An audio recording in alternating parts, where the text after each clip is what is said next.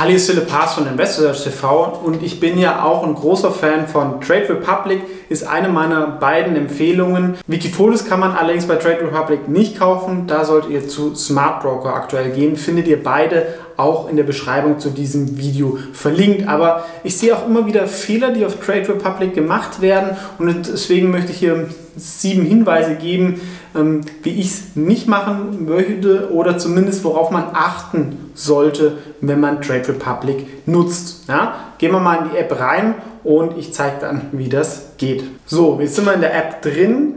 Ähm, ihr seht hier immer die Aktien, das kennt ihr wahrscheinlich, wenn ihr es nutzt. Und das, was ganz wichtig zu verstehen ist bei Trade Republic, man kann ja für 1 Euro handeln, allerdings nicht an der richtigen Börse. Das ist, wenn ihr eine BMW-Aktie kauft um 16 Uhr, komplett egal. Ja? Allerdings müsst ihr aufpassen, wenn ihr zum Beispiel was Spezielleres kauft, in England, Nebenwert, irgendwas in Hongkong, wenn wir jetzt hier zum Beispiel auf ähm, NIO gehen, ja, ähm, und das jetzt kaufen wollen, was ich ehrlich gesagt nicht tun würde, ähm, dann seht ihr hier immer Marktpreis. Ja? Und ähm, das ist eigentlich das, wo ihr kauft dann immer den schlechtesten Kurs. Also es gibt ja immer den Verkaufspreis und den Ankaufspreis. Und wenn man Marktpreis macht, dann ähm, kauft man immer direkt in das Angebot. Oft kann man mit einer Limit Order halt in die Mitte gehen. Ähm, auch nochmal der Hinweis, ich sage jetzt nicht, auch von der Bequemlichkeit, ich kaufe auch meistens Markt. Ja, aber das, die Firmen sind dann meistens liquide. Und deswegen informiert euch gerade bei kleineren Firmen, spezielleren Firmen, wie sind die Preise an der anderen Börse. Wenn es sehr, sehr großer Unterschied ist, würde ich dann eine Limit Order reinmachen oder, wenn ihr sowas häufiger habt, auch einen zweiten Broker haben, wie zum Beispiel Smart Broker, der auch verlinkt ist. Ja, also man kann hier nämlich dann statt Marktpreis auch Limitpreis eingeben. Ja, das ist ganz wichtig zu verstehen. Das zweite, ähm, was ich gerade, wenn ihr noch nicht so lang an der Börse seid, auch wenn die Sachen jetzt gut gegangen sind, wir können jetzt nochmal hier zurückgehen, ich würde keine Derivate kaufen.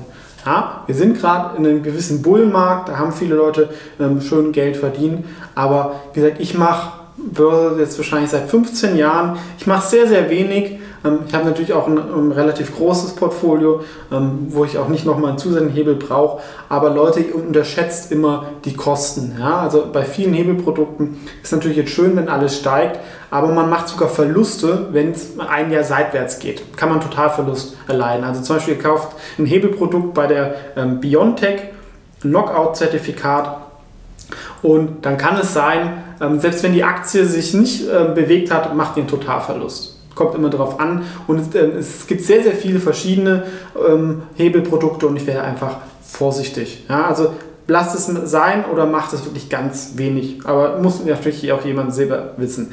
Und das, der dritte Fehler ist auch, die App ist ja so schön gemacht, das verleitet natürlich dazu, zu viel zu traden. Ja, gerade ihr hört irgendein YouTube-Video und dann sagt einer, oh, die Aktie taugt nichts. Oder einer sagt, ähm, die Aktie ist super, dann kauft ihr das ohne ähm, genau zu wissen, was die machen und dann gefällt es minus 10% und dann verkauft ihr wieder, weil ihr Angst habt.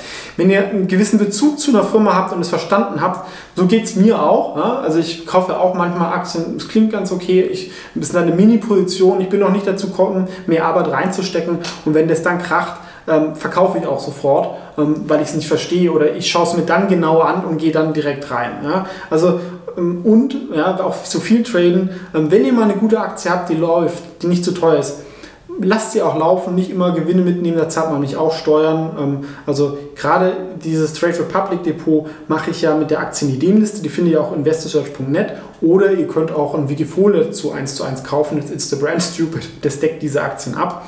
Und da gibt es vielleicht eine Transaktion in der Woche im Schnitt, würde ich sagen. Ist, ist nicht super wenig, aber jetzt auch nicht super viel. Genau. Das vierte ist, das haben wir auch gesehen, wenn ich jetzt hier wieder auf das Hauptmenü gehe, ähm, da sieht man ja auch beliebte Aktien. Und generell gilt, ja, wenn Aktien schon sehr beliebt sind, dann kann es noch ein bisschen weiterlaufen, gerade in einem Bullenmarkt auch noch sehr, sehr länger. Aber normalerweise die besten Investments sind nicht die Aktien, die schon alle haben, alle drüber reden. Ja, also zum Beispiel so ein TUI oder Xiaomi, Plug Power, NIO, die sind alle sehr teuer. Alle sind da irgendwie schon drin. Ich weiß ehrlich gesagt auch nicht warum. Ja, das ist vielleicht auch ein neues Thema noch mit den ganzen Social Media. Ähm, wäre ich allerdings vorsichtig. Natürlich nicht immer. Ja, ich bin zum Beispiel auch in der Biontech drin, ähm, die schon sehr viel diskutiert ist. Aber tendenziell ist es, sollte man zumindest vorsichtig sein, ähm, wenn man eine Aktie kauft, nur weil sie alle kaufen. Da sollte man schon eine eigene Meinung auch zu haben. Und ähm, wir haben ja auch zuletzt bei Wirecard gesehen, das war also die beliebteste Aktie der Privatanleger. Also immer wenn jemand irgendwas über Wirecard gesagt hat, geschrieben hat, gingen die Klicks hoch. Ähm, wie das dann ausgegangen wird natürlich auch nicht immer so sein. Allerdings, ich werde, wie gesagt, ist ganz nett. Ich finde es auch gut, um zu sehen, welche Aktien so ein bisschen gerade beliebt sind. Aber ähm, wäre ich gerade bei so kleineren Werten vorsichtig. Und was ich auch oft sehe, also Trade Republic ist sehr günstig mit 1 Euro, das verleitet ja auch viel zum Traden. Trotzdem, die Kosten sind nicht null. Ja, also ihr habt ja noch diesen Spread, das ist schnell auch mal 1%. Ähm, das sind Kosten. Und wenn ihr zum Beispiel unter 500 Euro kauft, so für 200 Euro, dann habt ihr 2-3 Euro Kosten beim Kauf, 2-3 Euro Kosten beim Verkauf. Das ist dann schon mal 2%, wenn ihr sogar nur in die Aktie ein Jahr halten würdet. Und viele Leute halten es weniger. Also ich würde schon über 500 Euro einen Trade machen. Ja, ich weiß, auf meinem Kanal, die Leute sind wahrscheinlich äh, kein Thema, aber hier schauen vielleicht auch Leute zu, die neu dazu sind. Ähm, hat auch noch einen anderen Grund, ja, weil wenn ihr ein bisschen euch mit Einzeltiteln auseinandersetzt, dann solltet ihr euch auch konzentrieren, weil dann könnt, kennt ihr euch da in dieser Aktie dann besser auf. Wenn ihr unter 3.000, 4.000 Euro habt zum Investieren, dann ist vielleicht auch eher besser, mal mit der Hälfte einen ETF zu kaufen, dann hat man die Streuung und vielleicht ein, zwei Aktien, wo ihr komplett überzeugt seid, aber nicht irgendwie dann auf 30 Aktien zu 200 Euro streuen. Das ähm, verursacht mehr Kosten. Ja? Also das äh, würde ich, wie gesagt, nicht machen. Und der nächste Tipp Nummer 6 wäre, diese App wird auch immer besser. Man kriegt ja auch einige Informationen dazu, ja, zum Beispiel ähm, ja, was die Marktkapitalisierung ist, ja, Dividendenrendite, KGV, alle Dividenden, Analystenschätzungen. Alles ist schon nicht so schlecht, aber verlasst euch nicht auf diese Informationen.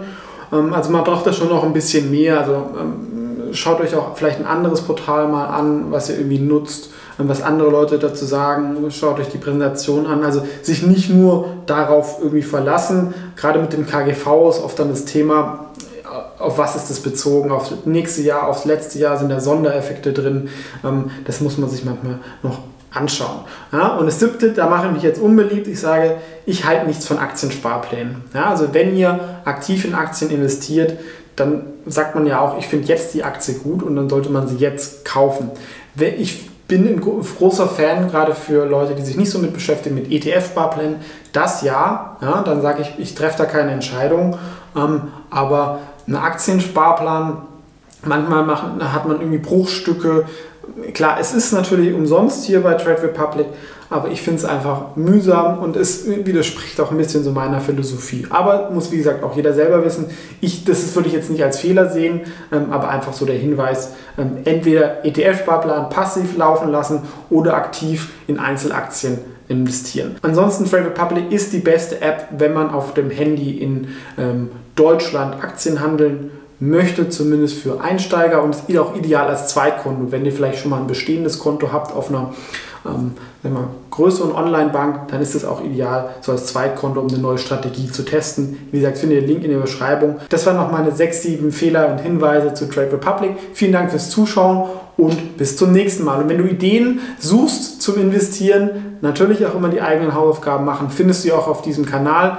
Wenn du es noch nicht getan hast, natürlich gerne beitreten. Ähm, Performance seht ihr zum Beispiel hier von meinen Wikifotos ähm, eingeblendet, die man leider auf Travel Republic nicht kaufen kann, aber sonst vielleicht auch eine Alternative.